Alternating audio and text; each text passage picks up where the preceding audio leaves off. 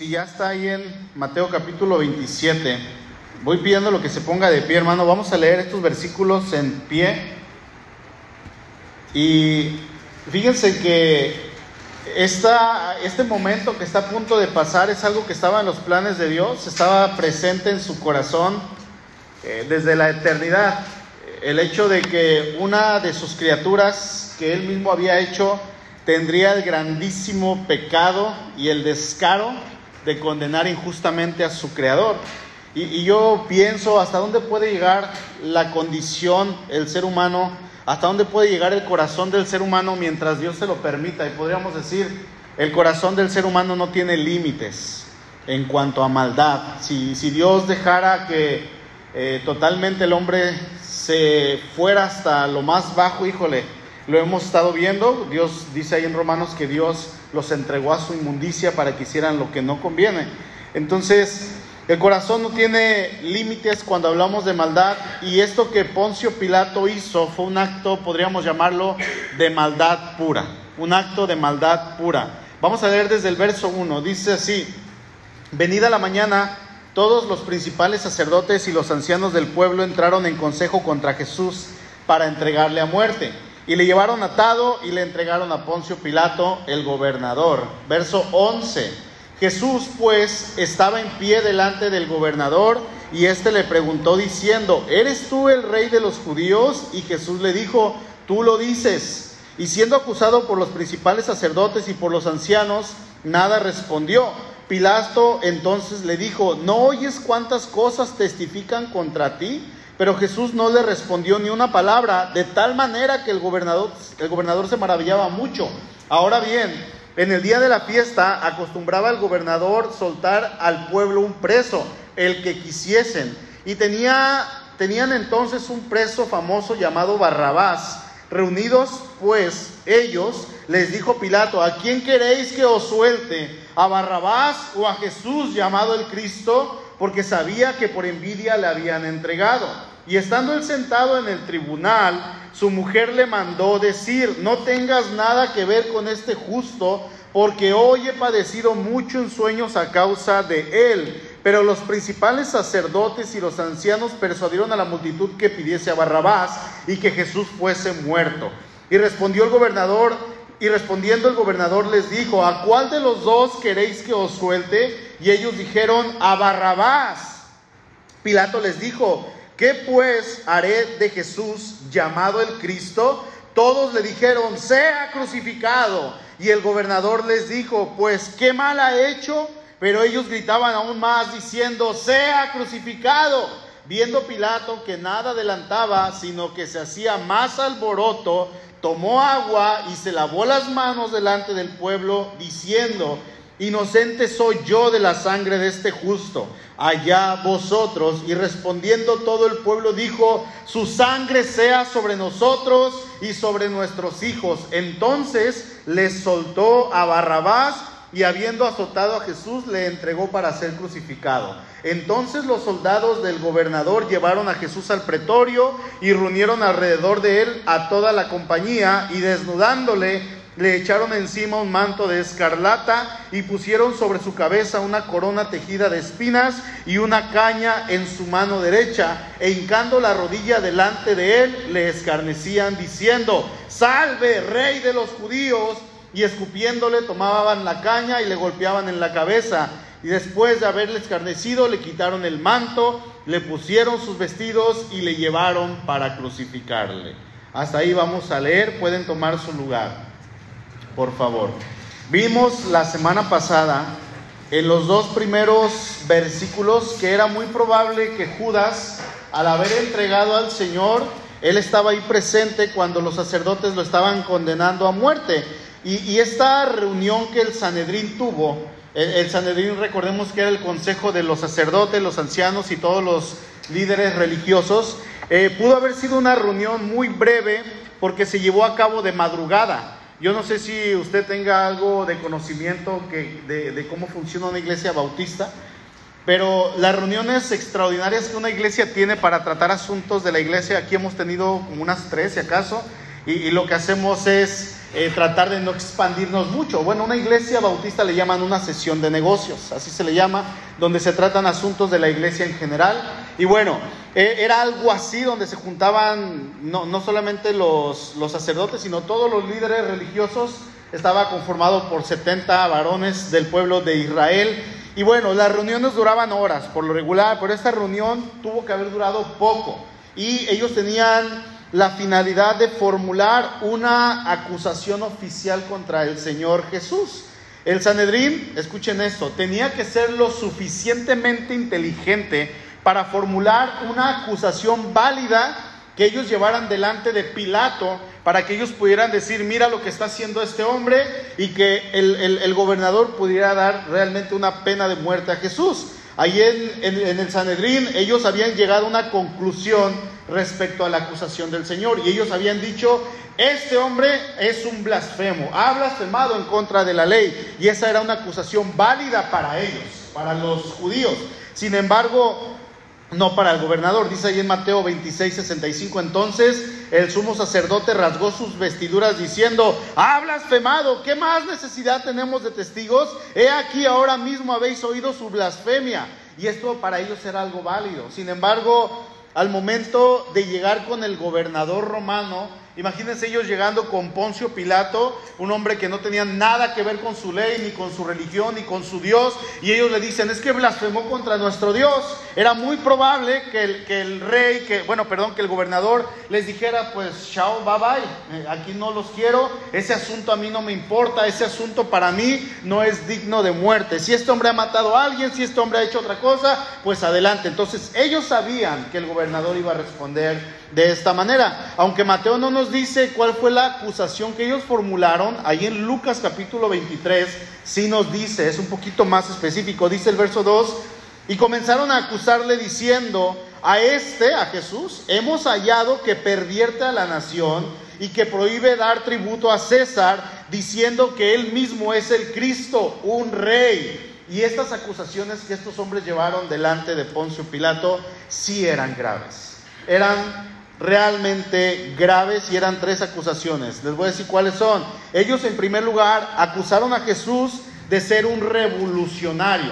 Un revolucionario iba a ser una persona que iba a, ¿cómo se dice? Instigar, gracias, al pueblo para que ellos se levantaran en contra de los romanos y entonces esto presentaba un problema para Pilato y él tenía que actuar. Ahora, no solamente dijeron eso, en segundo lugar, ellos acusaron a Jesús de incitar al pueblo a no pagar impuestos. Eh, el gobierno romano se mantenía de los impuestos tanto de su propio gobierno, pero más de las naciones que ellos habían sometido. Así es que al no pagar impuestos y al ser un revolucionario a, nivel nación, esto iba a ser un problema porque no iban a tener ingresos para ellos. Y en tercer lugar, ellos acusan al Señor de presentarse como un rey. Le están diciendo a Pilato, ¿sabes qué? Tienes problemas. Este hombre, en cuanto se levante como revolucionario y con los impuestos que él está pidiendo no pagar al pueblo, él va a juntar recursos y te va a derrocar a ti. Y no solamente a ti, va a ir hasta Roma y va a derrocar al César. Le va a quitar su puesto. Así es que esto realmente era un problema. Eran tres acusaciones políticas, mentiras conscientes, porque ellos sabían que esas eran las únicas mentiras o los únicos puntos por los cuales ellos podrían obligar a Pilato a actuar para dar muerte al Señor Jesús. Así es que ahora antes, con estas acusaciones, todo dependía de un solo hombre, de Pilato, cuál iba a ser su veredicto ante esta situación. Pero para ver la respuesta de Pilato tenemos que ver qué clase de hombre era este gobernador romano. Voy a decírselas rápidamente. En primer lugar, Pilato era oficialmente el procurador de la provincia. O sea, en ese lugar no había nadie con un puesto político más alto que él. Este hombre era responsable directamente no al Senado, él respondía al mismo emperador. Cualquier cosa que hubiera en el pueblo, él tenía que responder directamente ante el mando más alto. Él iba a tener, él tenía que ir con el César y dar cuentas de lo que estaba pasando ahí en el pueblo. Ahora, es muy probable que este hombre, por lo menos, que no es el rango que, tuvo que tener, que debía tener, por lo menos debía tener 37 años, porque esa era la edad mínima para hacerse cargo del puesto de procurador, de, gobernador. Entonces, Es, muy probable que este hombre haya tenido entre unos 48, 55, 60 años. Ya era un hombre, podríamos decir, maduro.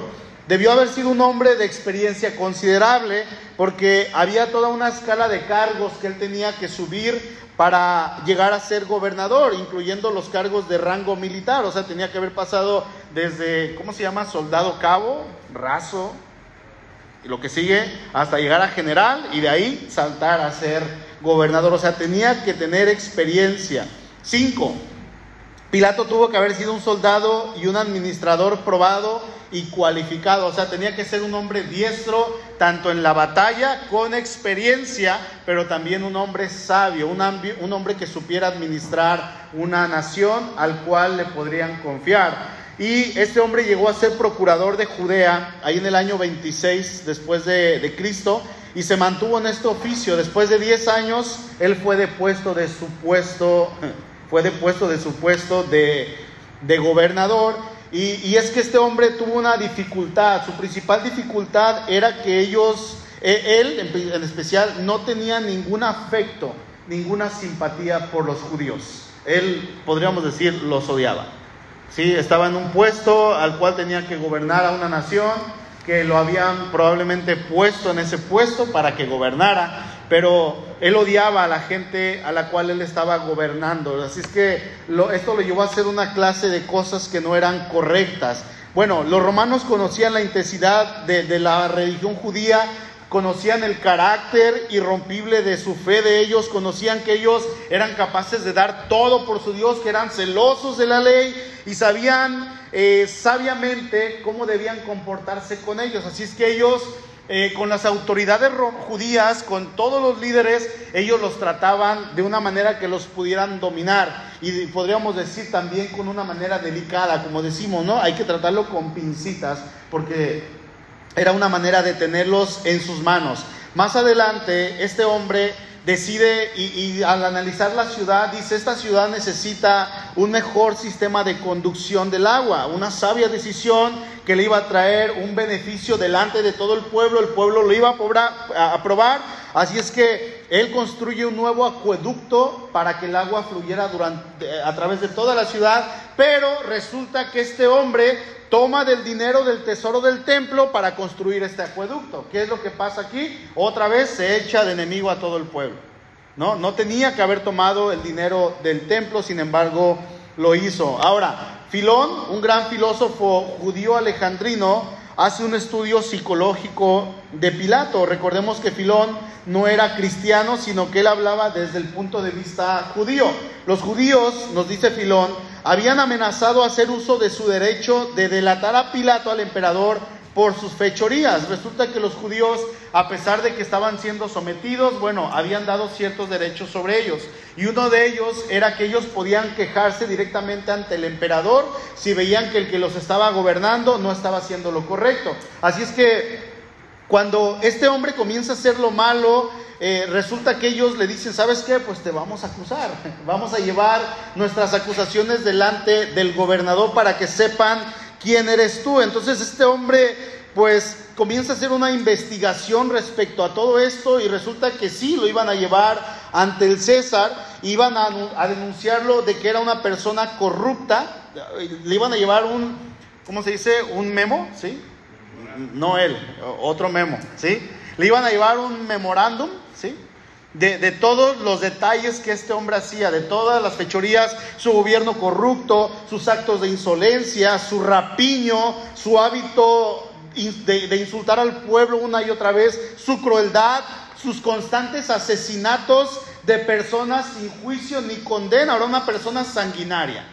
¿Sí? Se dice que este hombre en una ocasión se, se fue hacia Samaria y vio un grupo de personas, no pequeño, un grupo grande, y en este lugar, en Samaria, se juntaron estas personas, e iban a tomar un tema respecto a la ley de Moisés. Recordemos que ellos eran mitad judíos, entonces creían en la ley de Moisés. Y ellos se juntaron, una asamblea grande, y este hombre pensó que lo iban a traicionar y que se iban a rebelar contra él. Así es que lo que hace este, este personaje es realizar una masacre tremenda, una matanza increíblemente grande. Esto fue lo que derramó, derramó la gota del vaso y causa que lo lleven la queja delante del César.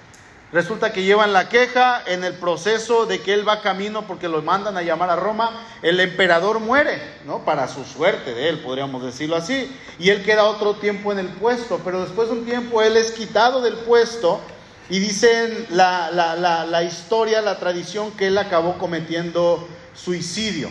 Bueno, este es un resumen breve de la vida de Pilato. Tuve que quitar muchísima información porque hay demasiada información respecto a este hombre, pero lo cierto es que este personaje parece que en las escrituras lo que leemos acerca de él no era del todo malo. No era una persona malvada, incluso podríamos decir es que él quería liberar al Señor de los judíos. Con el paso de los años se llegó a decir que incluso su mujer, la que se le acerca y le dice, oye, no le hagas nada porque soñé mucho acerca de él. Es un hombre justo. Se dice que esta mujer era prosélita del judaísmo, que su nombre era Claudia Prócula. Y les decía en la mañana, jóvenes, los que se van a casar y van a tener hijos, si no saben qué nombre ponerle a su hija, aquí hay un nombre muy bueno, Claudia Prócula. ¿Sí? Herrera, ¿no? Bueno, no sé.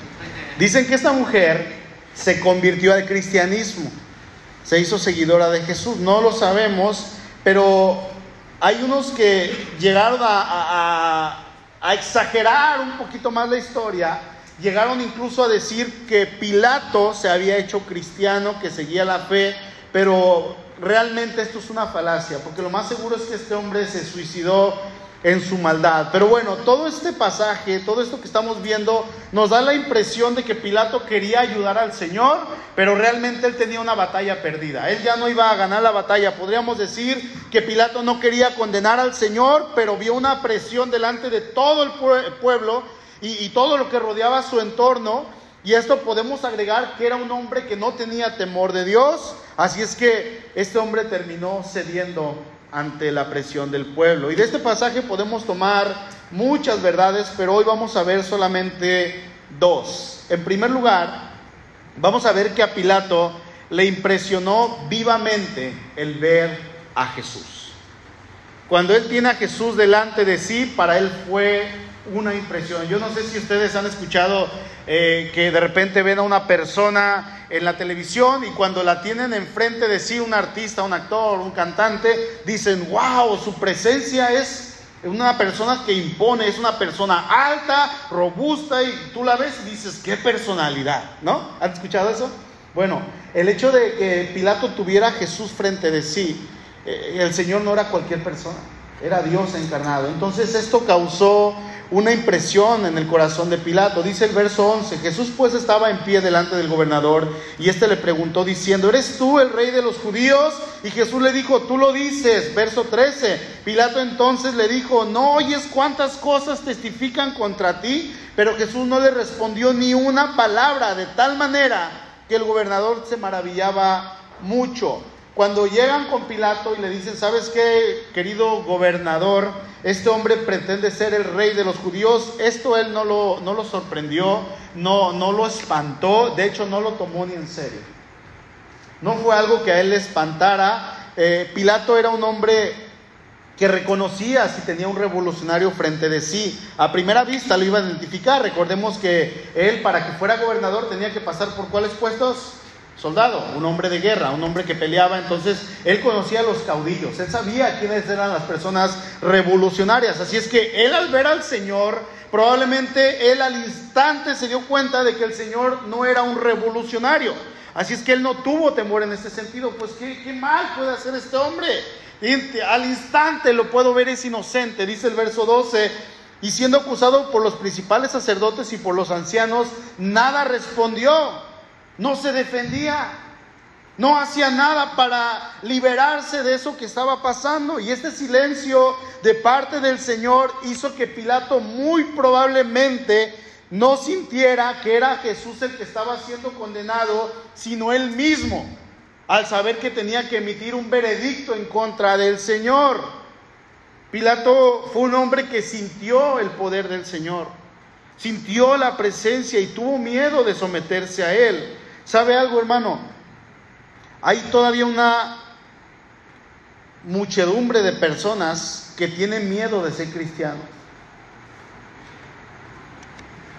Sabemos cómo tenemos que ser, sabemos cómo tenemos que portarnos, pero nos da temor al momento de estar ante ciertas situaciones y nos quedamos como Pilato. No tenemos el valor de actuar de una manera valiente a pesar de que hemos tenido un encuentro con el Señor. Este hombre tenía que actuar valientemente. Él se impresionó de estar delante del Dios encarnado, pero él no hizo absolutamente nada. Incluso podríamos decir, Dios todavía en la maldad de Pilato, Dios fue demasiado fiel y aún le manda a su esposa para que ésta le advierta y le diga, no hagas nada malo contra este hombre porque él es justo porque él es un hombre de bien. Dice el verso 19, y estando él sentado en el tribunal, su mujer le mandó decir, no tengas nada que ver con este justo, porque hoy he padecido mucho en sueños por causa de él. Era un hombre que había sido advertido, estuvo delante de la presencia de, Dios, tuvo a Dios frente de sí y él no hizo nada. Se quedó como una persona totalmente injusta. En segundo lugar, vamos a ver que Pilato buscó la manera de evadir su responsabilidad y esto lo llevó a actuar como un cobarde. Pilato buscó la manera de esquivar, de evadir su responsabilidad y actuó como un cobarde. Dice el verso 16, y tenían entonces un preso famoso llamado Barrabás. Reunidos pues ellos, les dijo Pilato, ¿a quién queréis que os suelte? ¿A Barrabás o a Jesús llamado el Cristo? Porque sabía que por envidia le habían entregado. Ahí en Marcos capítulo 15, respecto a Barrabás, se nos dice que este hombre incluso había cometido homicidio. Era un hombre malvado, era un hombre eh, perverso, muy probablemente. Eh, yo no sé, y no se nos dice en la historia cuál fue la causa por la que lo habían encarcelado o por qué homicidio lo habían encarcelado. Pero si este hombre era un revolucionario, que ahorita lo vamos a ver a Barrabás, poquito más adelante, eh, muy probablemente él cometió homicidio en contra de un soldado romano o en contra de un ciudadano romano, lo que lo llevaría automáticamente a una pena capital. Su vida ya no tenía que seguir. Dice en Marcos 15:7, y había uno que se llamaba Barrabás, preso con sus compañeros de motín, o sea, no era solo, este hombre tenía gente con él, dice que habían cometido suicidio en una revuelta. Bueno, Pilato sabía perfectamente que por envidia habían apresado y entregado al Señor y aún así este hombre no hizo nada. Al contrario, él trató de eludir su responsabilidad. ¿Cuál era su responsabilidad? Ser un juez justo. Dios lo había puesto en ese lugar para que él fuese una persona que ejerciera su ministerio, su trabajo con justicia. es lo que nos dice Romanos 3. Que ellos están ahí para hacer el trabajo que Dios les ha dado. Dios los ha puesto. Así es que Romanos no era la excepción. Dios lo había puesto para ser un juez justo. Incluso podríamos decir que eh, este hombre al ver a toda la multitud de judíos o para que no se hiciese un alboroto en el pueblo, él va con el pueblo y les da dos opciones a elegir. Él teniendo toda la autoridad dice, no, no, a ver, ¿qué quieren que haga? Díganme ustedes qué es lo que quiere, qué es lo que quieren que haga, cuando para nada se tiene que hacer esto. ¿Sí? Para nada. Ahí en el pueblo era costumbre soltar a un preso en la Pascua y en la cárcel estaba este hombre llamado Barrabás, un hombre malvado. Este hombre no era para nada ningún ladronzuelo común, no, era un hombre eh, que probablemente fuera o un bandolero o un revolucionario político. Una de dos. Si era un revolucionario político, esto sí era digno de muerte. Y, resulta que esa causa era precisamente por la que ellos habían llevado al Señor para que lo le, dieran pena de muerte. Este hombre sí era digno de muerte, el Señor no. Y qué incongruencia de parte de los judíos que llevan a un hombre totalmente inocente, lo acusan de ser revolucionario y Pilato les dice, ¿a quién, que lo ¿a quién quieren que le suelte? Y ellos dicen, suéltanos al revolucionario. Pero agarra a este revolucionario y mételo. Cuando ellos sabían que Jesús no era un revolucionario, pero están pidiendo que le suelte al que sí era un revolucionario. Es una incongruencia, ¿no? Algo totalmente falso y una, una tontería de parte de estos hombres. Recordemos que ahí, según Lucas, lo habían acusado de ser un revolucionario del Señor, de incitar al pueblo a no pagar impuestos y de presentarse como un rey. Entonces, ellos están queriendo que le suelte al que había hecho una sedición política y le llevan a uno que nada de estas tres cosas había hecho. Ahora, en cuanto a Barrabás, se han hecho algunas especulaciones que son muy interesantes. En primer lugar, vamos a ver que su nombre, Barrabás, quiere decir hijo del Padre. Ahorita estábamos cantando Abba Padre, porque la palabra Abba es, es una palabra hebrea que nos permite acercarnos a Dios. Dice ahí en, Gálatas que podemos acercarnos a Dios y decirle Abba Padre. Sí, pa, papi, papá, papito, eh, como ustedes quieran decirle a manera de una relación personal. ¿Sí? Es, es, es válido poder decirle papá a Dios, papi, papito cuando nosotros tenemos esa cercanía. Obviamente una oración a nivel iglesia se escucha de repente un poquito extraño, pero es válido también. ¿no? Entonces, eh, su nombre Barabás quiere decir hijo del Padre.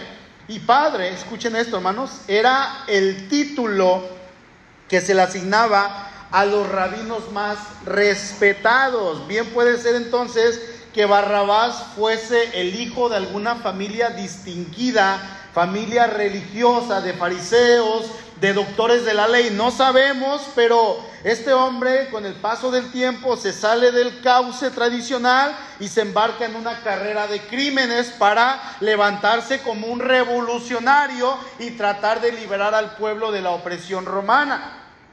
Si era un revolucionario, un hombre así haría del crimen algo romántico y tendría una gran parte del pueblo o todo el pueblo de su lado. Sería algo así como un Robin Hood.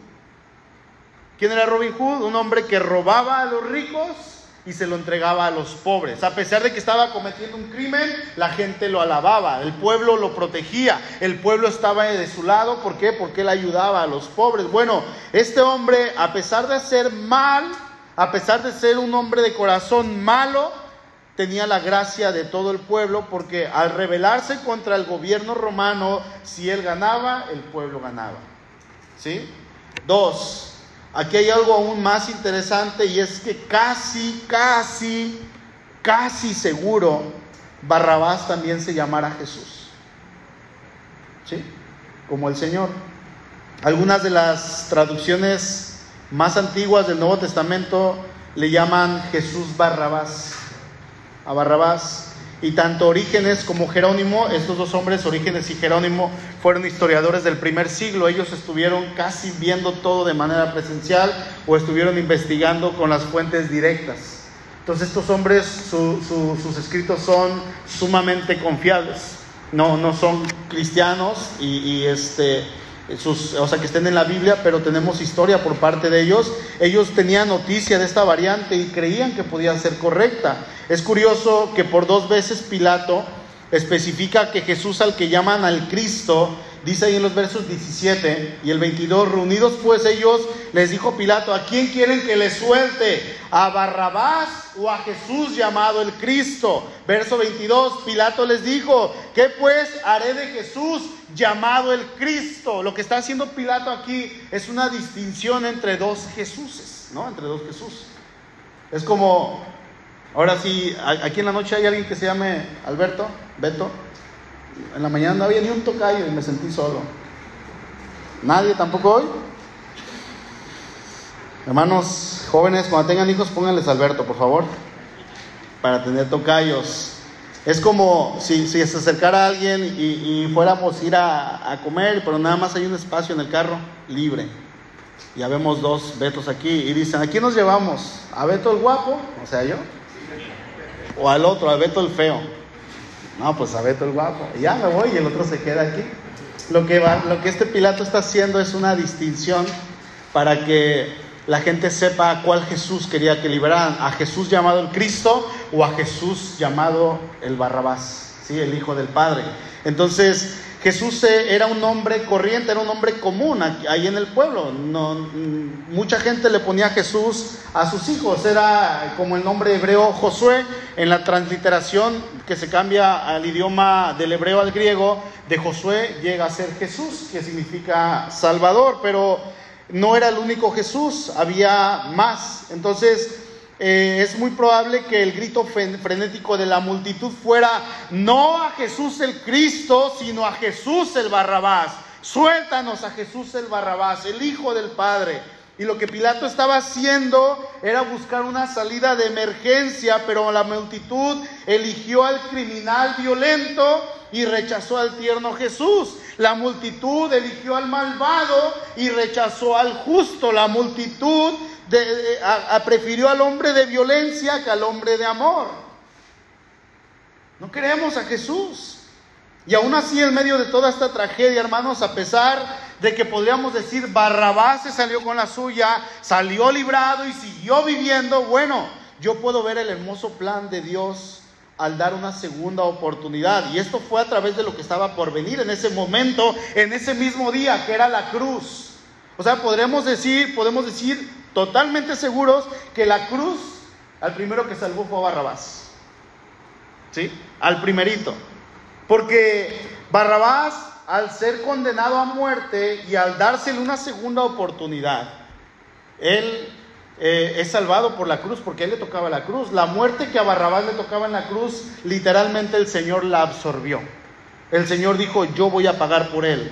Ahora, la pregunta aquí es coincidencia. Por supuesto que no, hermanos. Era la perfecta voluntad de Dios empezar a salvar a los incrédulos porque Él dijo, yo no vengo por los justos, yo no vengo por los sanos, yo vengo por los enfermos. Y Barrabás estaba totalmente enfermo y corrompido.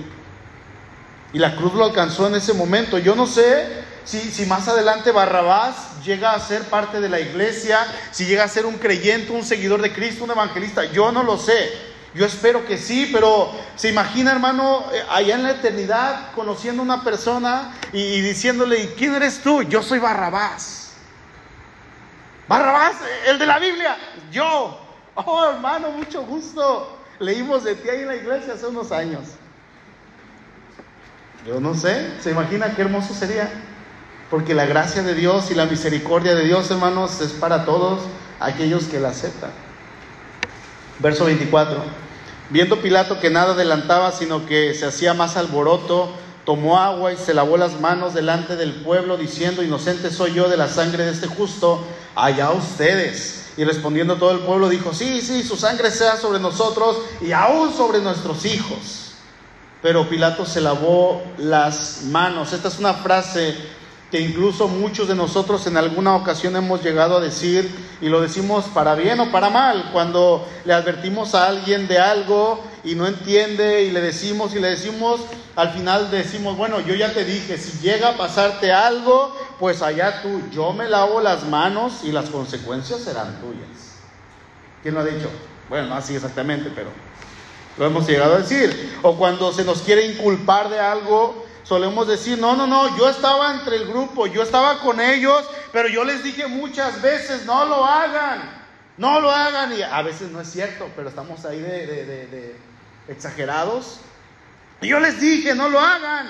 pero sabes que yo soy inocente, así es que delante de todos yo me lavo las manos, ¿no? Lo que queremos decir es que la culpa no es mía, yo soy inocente. Fue tu culpa, Pilato hizo exactamente eso y lo vemos eh, en la historia bíblica lavándose las manos, pero esta ya es una frase conocida a nivel mundial precisamente por Pilato y solemos decir, así como Pilato dijo, yo me lavo las manos. Es, algo que Pilato hizo famoso, ¿no? En este caso. Bueno, eso no viene de hoy, no viene de este tiempo. De hecho, era una costumbre judía y se remontaba hasta 1500 años atrás de, del tiempo de Jesús. Vayan buscando por favor Deuteronomio capítulo 21. No me pierdan Mateo 21, el libro de Deuteronomio. Resulta que el Señor hace una promesa y dice, cuando ustedes vayan a la tierra prometida,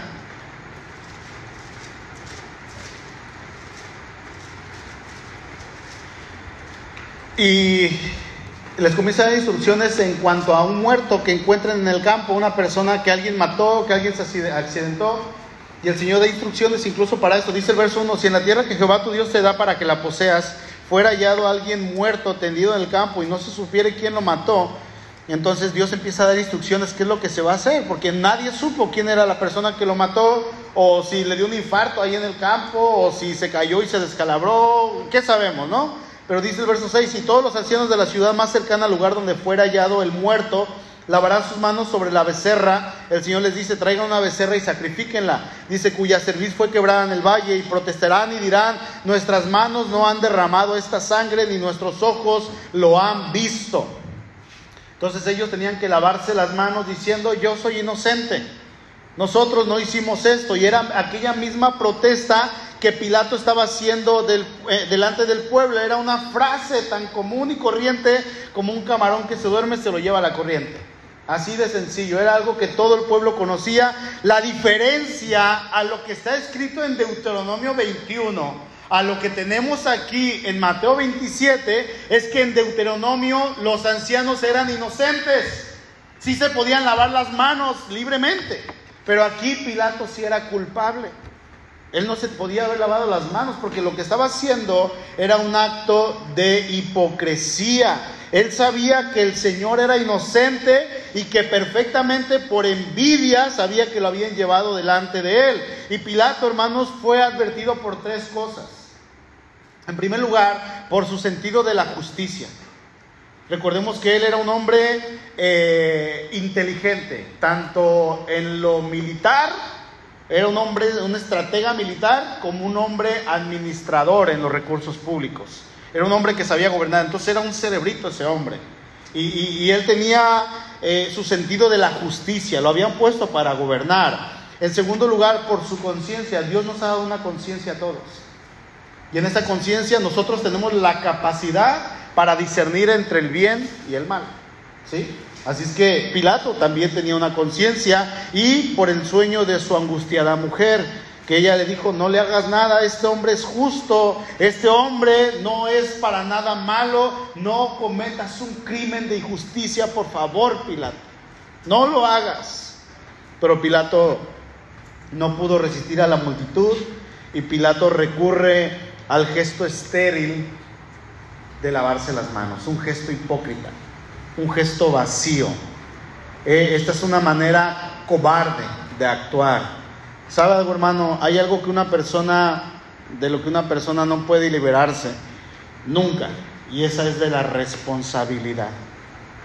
Nunca podemos liberarnos de la responsabilidad que tenemos. No es posible ni para Pilato, ni para ninguna persona, ni para usted o para mí decir, yo me lavo las manos de toda responsabilidad, porque eso es algo que nadie ni nada puede borrar. Tenemos responsabilidades delegadas por Dios.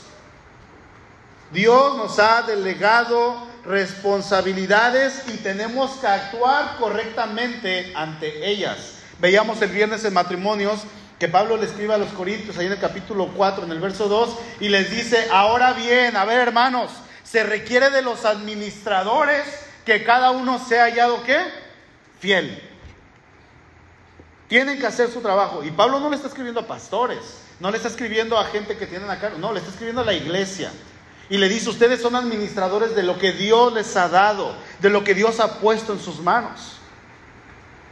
Todo lo que Dios ha puesto en sus manos, ustedes van a rendir cuentas. Dios les va a pedir cuentas de todo lo que ha puesto en sus manos, hermanos. Eso es una verdad que no podemos evitar y va a depender de nosotros el actuar de una manera responsable y justa delante de Dios y de las personas. ¿Sí? Pilato fue un hombre malvado, un hombre inteligente, capaz totalmente de ver quién era el que estaba frente de sí. De hecho, al tener al Señor frente a él, dice la escritura que él se admiraba. Dice la escritura que él veía y decía, wow, qué hombre. Porque cuántas personas no le llevaron antes a él y le dijeron, mira, este es culpable. No, yo no lo soy. No me quite la vida, por favor, a la cruz. No, culpable. Se delató solo.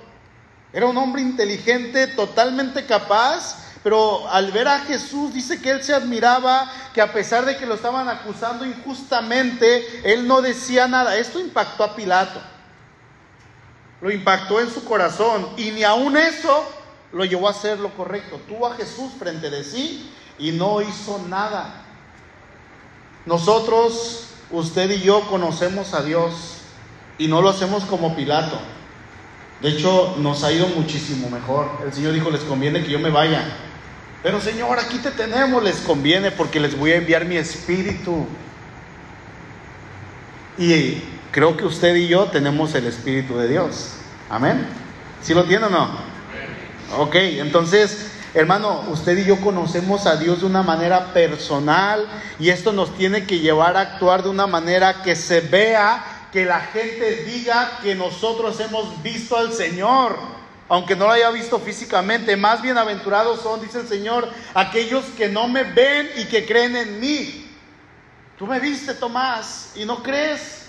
Y nosotros estamos entre aquellos bienaventurados que no le hemos visto, pero que sí le hemos visto. ¿Sí me explico?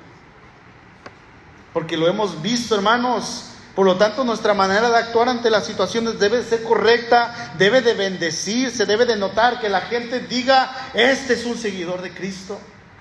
Este estuvo con el Señor, así como en el libro de los Hechos dice que los veían y decían, se nota que estuvieron con Jesús. Se nota que ellos eran seguidores de Jesús. A Pilato se le, se le delegó una responsabilidad y él no actuó de una manera correcta, sino que trató de zafarse. Trató de escabullirse y de liberar al Señor. Sí, Señor, voy a hacer, mira, todo lo posible en cuanto esté de mí, te voy a liberar. Sí puedo. Híjole, sí podía. Sí puedo. Hermano, si puedo, te voy a ayudar y de repente se me sale y, está enfermo un niño, un hermano, hermano, en lo que pueda ayudarte, no, no, la boca yo solo. Aquí estamos, a tus órdenes, lo que necesites. No digan si puedo, porque si podemos. Bendiga, hermano. Pilato podía, totalmente podía liberar al Señor. Dios ha puesto responsabilidades en usted, hermano. ¿Cuántos esposos hay aquí? Levante su mano poquitos. Bueno, ustedes. Dios ha puesto una esposa a su cargo. ¿Sí? ¿Y sabe qué tiene que hacer usted? Le voy a decir así, hermano pastor, porque usted pastorea a su esposa. O, o la pregunta es, ¿la pastorea? ¿Le enseña? Usted tiene que guiarla. Usted tiene que enseñarla, usted tiene que ministrarla, usted debe tener una comunión con ella, una plática que se conozca. Esa es la responsabilidad del varón. A veces es todo lo contrario. Es todo al revés. Y la esposa está guiando al esposo. Y la esposa le dice, hey, viejo, gordo, flojo, ¿ya leíste tu Biblia? Ay, no, mujer. Y la mujer está arreando al esposo como si fueran vacas o toros, hermanos. Esto no debe de ser así. Dice Pablo, esto no es así. Tristemente el hombre ha delegado su lugar, ha intentado zafarse como Pilato de lo que Dios le ha dado. Usted tiene que preguntarse, ¿cómo es mi esposa? Si es pequeña en la fe, ¿la está guiando? a que ella crezca en el conocimiento del Señor para que sea una mujer piadosa. Mi mujer es una mujer piadosa. ¿Cómo es ella? ¿Da un correcto testimonio? ¿Es una mujer digna de imitar o es la chismosa de la cuadra?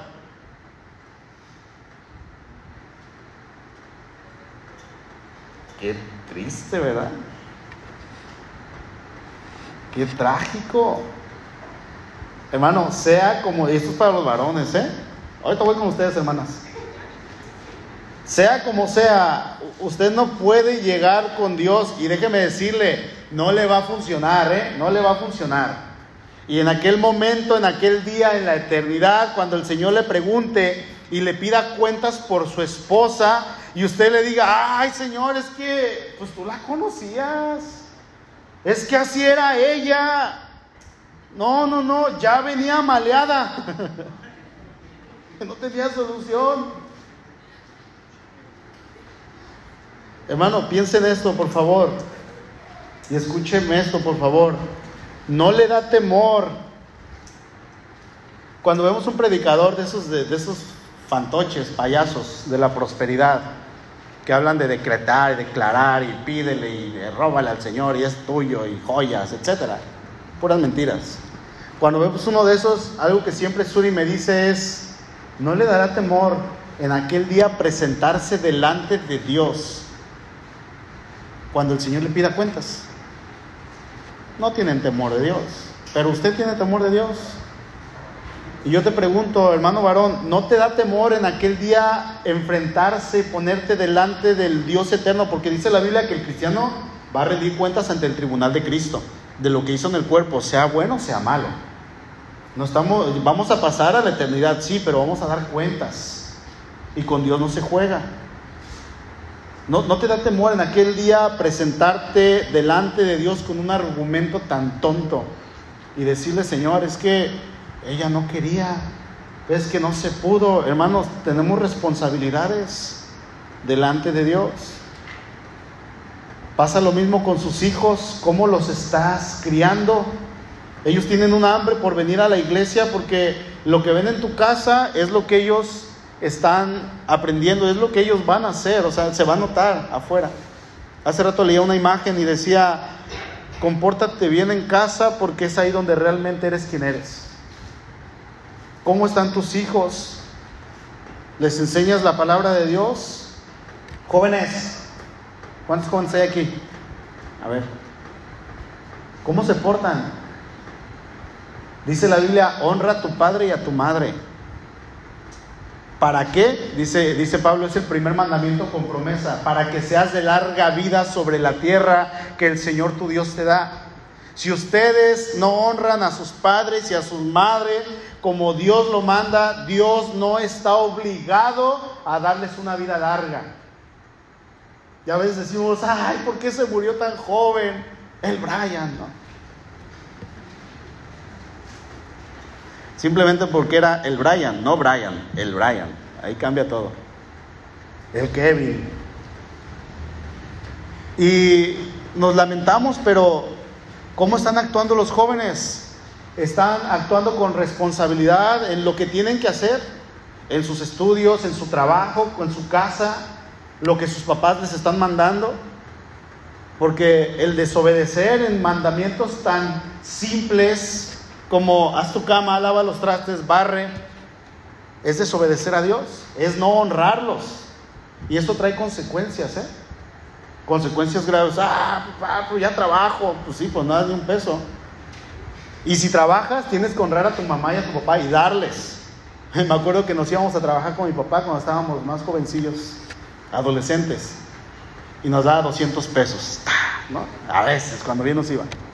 Y llegábamos a la casa con nuestros 200 pesos y nos quitaba 100. Dale 100 a tu mamá. Pero papá, dale 100, órale. Y, mi mamá, déjalo, ¿no? La mamá siempre. Dale. ¿Y saben qué nos enseñó eso? Responsabilidad. Es que el dinero que el joven gana no es para él en sí, yo tengo esa convicción. Es para compartir en casa, para que aprenda, para que cuando se case sepa cómo dar a su esposa. ¿Sí? Jóvenes, es que Señor, no me he casado, ¿no? Pregunta, ¿ya estás listo? ¿Ya te graduaste de soltero? Porque los jóvenes hay que graduarse de solteros. Y una vez que se gradúen de solteros, están listos para casarse. Y eso habla de que ya saben trabajar, que a lo mejor si no estudiaron, bueno, ya tienen, sus, ya tienen su trabajo, o ya tienen su carrera, tienen un lugar donde llevar a la chica, o las mujeres ya saben hacer sus cosas para ir a atender a su esposo. Tenemos responsabilidades. Hermano, ¿cómo está criando a sus hijos mientras, están ellos en casa? Hermanitas, yo creo que Dios nos está hablando desde hace algunos domingos porque hay una distorsión en el orden bíblico. ¿Sí? Y las mujeres están tomando el rol del varón y el varón está tomando el rol de la mujer. Y así no fuimos creados. La mujer se está sublevando, la mujer quiere su libertad y, y, comienzan. Todo esto es malo, todo esto tiene algo de maldad. Bueno, hay un pensamiento diabólico detrás. Y no es que la mujer no pueda hacer nada de esto, no. La pregunta es, ¿qué es lo que quiere Dios en cuanto a una mujer? ¿Dios quiere mujeres feministas? Feministas, no. Femeninas, sí. Y es una diferencia abismal. ¿Por qué? Porque Dios creó a la mujer femenina, tierna, delicada. Por eso, hermanas, todas las hermanas siempre les digo, son hermosas, amén. ¿O no? Uh, el nombre, pues. Sí, hermanas, Dios las creó así. Y el hecho de que sean tiernas, delicadas, que no tengan la fuerza de un hombre, no quiere decir que son débiles, porque no son para nada débiles. De hecho, son más fuertes que a veces que nosotros. Pero Dios dio un papel. Y la mujer, no, no, no, no, ¿qué hace esto? ¿Qué hace ella? Y te toca, y te toca, y te toca. No se trata de eso. Hay que cumplir con nuestro rol dentro de la casa, porque tampoco Dios va a añadir bendición a eso. Y a veces nos quejamos, ¿por qué me va mal? ¿Por qué no me rinde esto? ¿Por qué no me rinde el dinero? ¿Por qué? Porque no estamos obedeciendo. Porque Dios nos ha dado responsabilidades, nos ha hecho mayordomos, administradores de lo que Él nos da y nosotros no lo estamos aprovechando bien. No estamos haciendo lo correcto. Entonces, aún en eso, hermanas, de todo, cualquier detalle, vamos a dar cuentas delante de Dios. Y créanme que en aquel día no podrán decir, es que nadie me dijo y yo voy a estar ahí, les voy a decir, Señor, yo les dije. yo les dije. No, no como el acusador, sino lo voy a acusar, hermanos. Porque sí sabemos, sabemos cómo tenemos que actuar. Pero, hermanos, Dios ha puesto responsabilidades en nosotros y nosotros no tenemos que zafarnos haciendo como que no sabemos, porque sí sabemos, actuar así es actuar de una manera cobarde como lo hizo Pilato. Y de eso vamos a dar cuentas delante de Dios. Tengamos temor. Yo les invito a que pensemos en nuestro corazón, que tengamos temor y que recordemos quién es el Dios al cual estamos sirviendo. ¿Quién es el Dios al cual usted dice, Él me llamó, Él me adoptó, Él me hizo su hijo? Yo lo sirvo. Señor, toda la gloria para ti, pero no quiero hacer nada. No queda. Es una incongruencia total. No podemos ser así. A Pilato se le dio un cargo de parte de Dios, gobernador de Judea, durante 10 años. Y este hombre tendría la responsabilidad de dictaminar durante muchos juicios a muchas personas, a unos absorberlo, absol, absolverlos. Eso y a otros culparlos. Y resulta que le tocó tener frente de sí al Dios encarnado. Y cuando tuvo la oportunidad de hacer lo correcto, terminó condenando a su propio creador. Terminó emitiendo un veredicto al mismo Dios que lo había hecho, lo condenó. A veces, hermanos, no, no podemos captar la responsabilidad que Dios nos ha dado, pero piensa en su casa, piensa en su esposa, piensa en su trabajo. Todo lo que usted tiene es de Dios, todo. La ropa que usted trae es de Dios, tiene que administrarla. Los zapatos, el dinero que trae en la cartera, el carro que trae o el dinero que trae para el pasaje. Todo es de Dios y Dios le ha dado responsabilidades. Sin embargo, no podemos hacer como que, ay Señor, es que nadie me lo dijo, yo no sabía. Bueno, en aquel día no tendremos pretexto. No tendremos pretexto. Amén.